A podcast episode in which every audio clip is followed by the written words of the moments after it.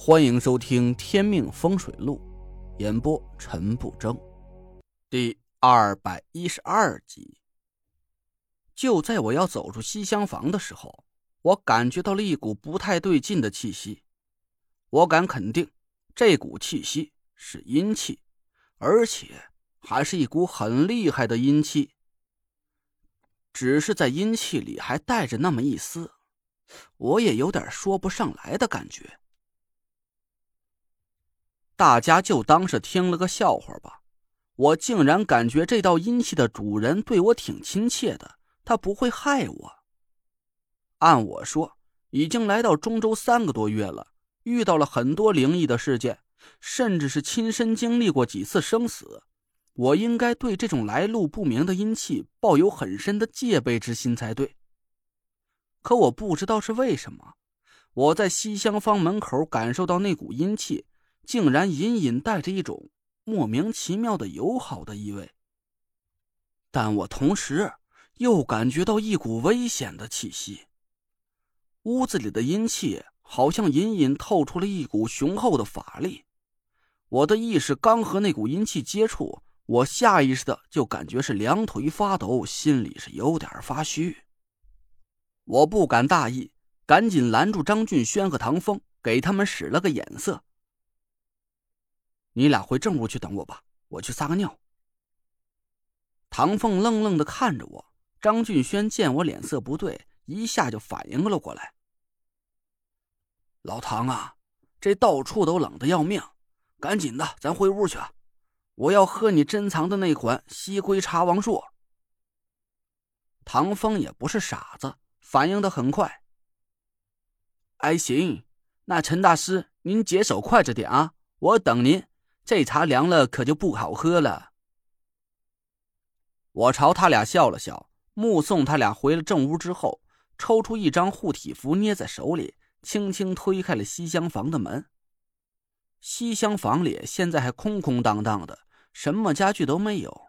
看来唐风还没来得及把家具搬进来。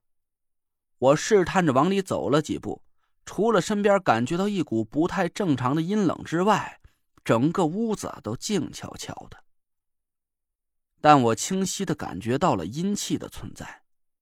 我四下撒眼看了一圈，目光落在了屋子正中间的一根装饰柱子上。这根柱子是木头材质的，看起来有年头了。柱子古香古色的，外面包着厚重的包浆，反射出屋外的阳光，明晃晃的。柱子里隐隐散发出一股阴冷的气息，我凝神朝柱子看了一眼，果然，柱子周围萦绕着一丝淡淡的黑气。我慢慢的朝柱子走近了几步，柱子却没什么反应，并没有什么阴煞突然跳出来要吃了我。我想了想，决定还是谨慎点这股阴气简直是深不可测。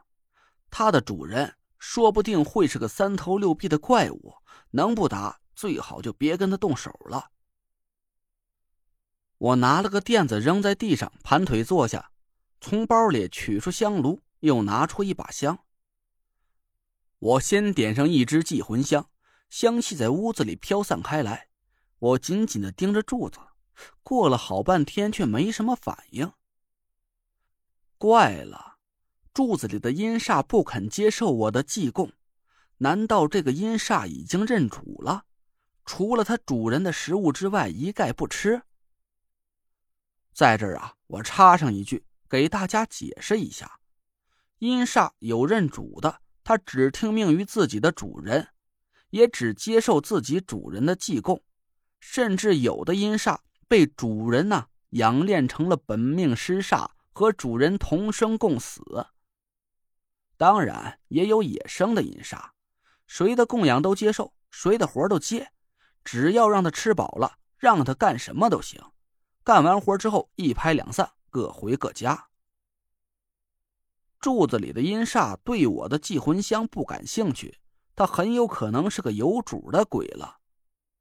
我想了想，又点了四支清香。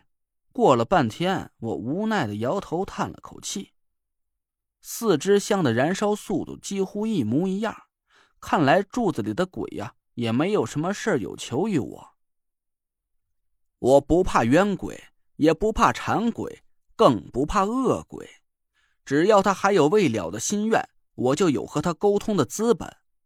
我就怕这种无欲无求的鬼，他不肯和我交流，我一时也没了办法。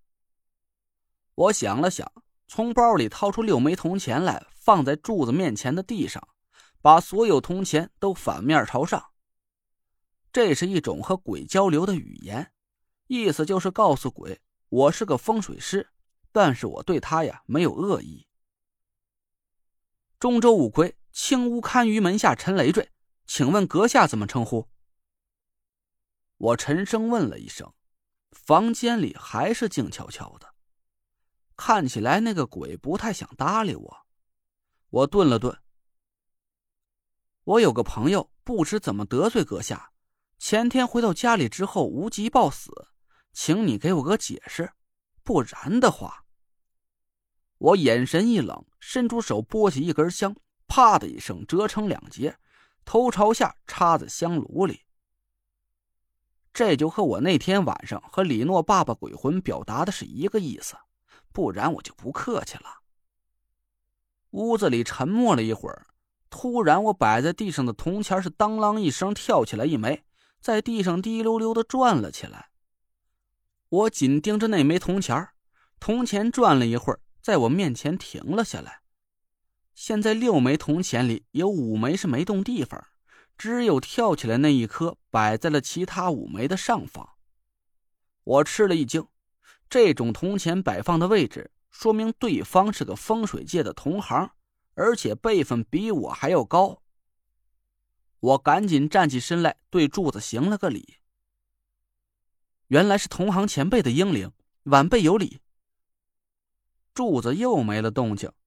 我有点尴尬，一边是对李诺爸爸的承诺，另一边是一个深不可测的鬼魂。动手吧，我是真没有把握能赢，而且这是唐风的院子，一旦给他毁坏了什么东西也不合适。可我也不能就这么认怂啊！我深吸了一口气，我已经答应了朋友，要替他父亲查出真正的死因。前辈也是风水同道，应该知道我们的规矩。既然答应别人的事儿，就没有半途而退的道理。要是前辈不愿意现身相见呢，我也不好强迫。那就请前辈给画个道吧。我这几句话说的还算是客气，其实我的意思啊，就是让柱子里的鬼挑一种死法。当啷啷，屋子里的温度骤然降了下来。六枚铜钱无风自动，一起跳起来，在地上不停的旋转着。我愣了一下，我靠，这个鬼还真够有自信的，他要和我比卦象？开玩笑啊！我师傅可是阴阳眼陈清，他的一手六爻卦象是天下无双。我虽然比不了师傅起卦的本事，可也不至于输给一个鬼吧？我笑了笑。退开几步，既然你出题了，那我就接招呗。地上的铜钱还在不停的旋转，我脚下斜走一步，右手看似轻描淡写的一挥。这招别看表面上云淡风轻的，其实是我们青乌砍鱼一门的看家本事。这招叫做呀袖里乾坤。我记得以前师傅起卦的时候，他都要郑重其事的穿上道袍。宽大的衣袖挥舞起来是呼呼带着响声，别提有多拉风了。铜钱会在衣袖中法力的控制下停在想要的正反面的位置上。师傅告诉过我，这手绝活还有个名字，叫五指控六钱儿，是六爻卦象的精髓所在。当年我为了练这一招，花了足足十年的功夫。就连上课的时候，右手都在抽风似的抖动。为这事儿，我没少挨老师的骂。六枚铜钱发出一阵颤响，在我挥手带出的法力控制下，慢慢的停在了地板上。感谢各位听众老爷、各位家人能支持我，能支持这本书一直听到现在。我呢，在喜马开了个小杂货铺，里面是好吃的好喝的，家常用品，还有什么美妆护肤啊，是应有尽有。您呢，点开我的主页，可以看到他的店铺。大家听书的时候，可以没事进去逛一逛。还有啊，不增加是呼伦贝尔的。我的资料啊，有我的微，大家可以加一下。我这里有正宗的呼伦贝尔牛肉干，如果需要的，嗯，加一下我吧。